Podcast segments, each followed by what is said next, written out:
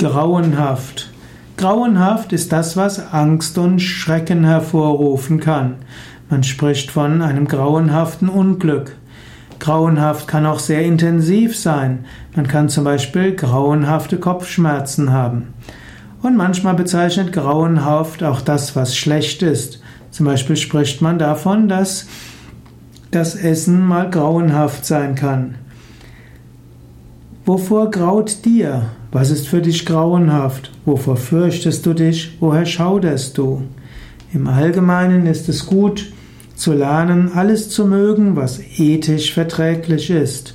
Dinge, die anderen Menschen mögen, solltest du nicht grauenhaft fühlen. Aber das Unethische, das sollte man als grauenhaft ansehen.